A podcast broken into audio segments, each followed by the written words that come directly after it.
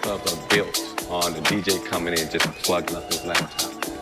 So yes, today there is a different sound with not as loud, you it sometimes. I don't know if everybody knows that, but you can go up there, you can